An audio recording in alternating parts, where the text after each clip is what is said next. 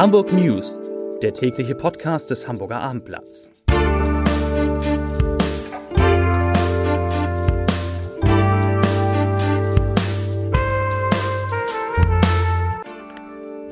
Herzlich willkommen zu einer neuen Podcast-Woche mit dem Hamburger Abendblatt. Heute geht es um fast 10.000 Hamburger, die sich nicht an das Abstandsgebot gehalten haben. Weitere Themen.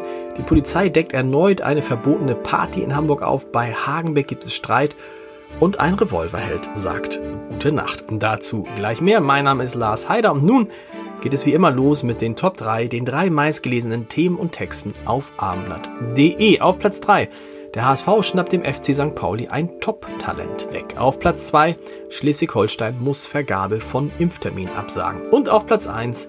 Ermittlungen gegen Sushi-Lieferservice. Das waren die Top 3, die drei meistgelesenen Themen und Texte auf abendblatt.de. Heute sind 205 neue Corona-Infektionen in Hamburg gemeldet worden. Das sind noch einmal 68 weniger als am Montag vor einer Woche, womit die 7-Tage-Inzidenz weiter sinkt auf jetzt 111,5.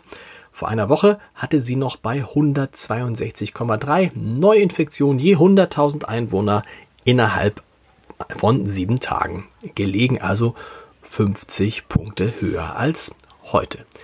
Die Stadt Hamburg, die kann sich, was heißt freuen, aber sie hat bislang mehr als 1,5 Millionen Euro Corona-Bußgelder eingenommen.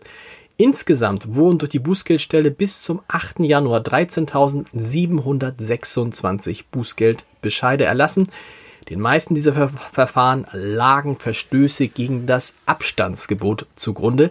Hierzu wurden allein 9.929 Verfahren eröffnet und die daraus resultierenden Einnahmen belaufen sich auf 870.000 Euro. Nicht vergessen Personen, die an öffentlichen Orten nicht den Mindestabstand von 1,50 Meter einhalten, müssen laut, der, laut Bußgeldkatalog zur Corona-Eindämmungsverordnung bis zu 150 Euro bezahlen. Ja, das wussten die, die die Polizei in dieser Nacht erwischt hat, offensichtlich nicht, denn die jüngste Reihe trotz Corona-Beschränkungen durchgeführter Partys hat sich in Hamburg auch in der Nacht zu Montag fortgesetzt. Um 0.25 Uhr wurde die Polizei durch einen Zeugen auf eine entsprechende Feier an der Holzmühlenstraße in Wandsbeck aufmerksam.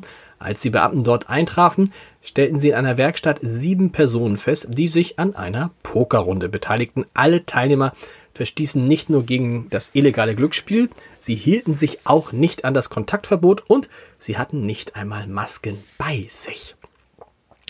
Zur Schule und der Lage der Kinder in der Corona-Pandemie. Der Lockdown, der Lockdown wird dem Kinderhilfsprojekt Arche zufolge bei sozial benachteiligten Kindern tiefe Spuren hinterlassen.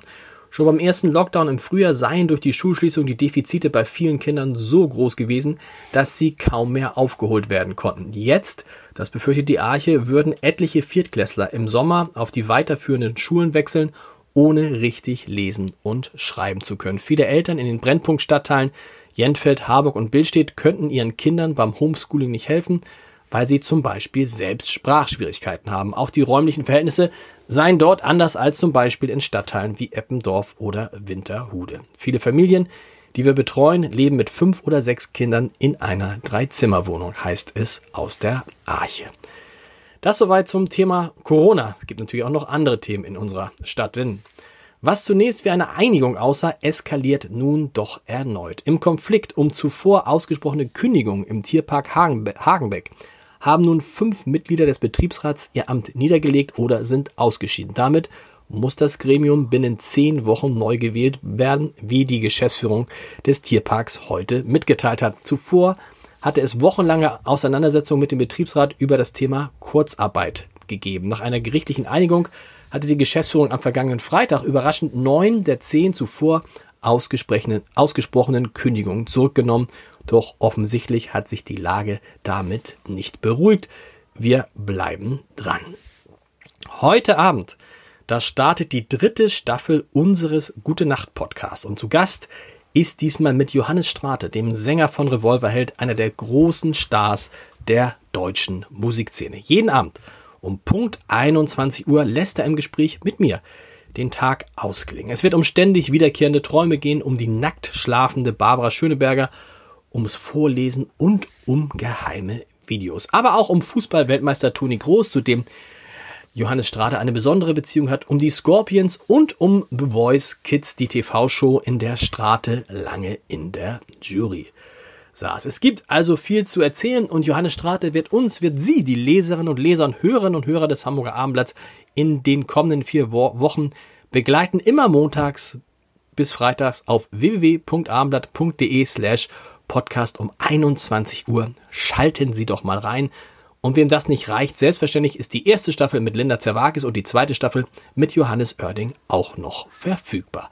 Ich wünsche Ihnen einen schönen Feierabend. Wir hören uns morgen wieder dann mit großer Sicherheit mit Verschärfung der Corona-Maßnahmen, aber darüber sprechen wir morgen. Bis dann. Tschüss.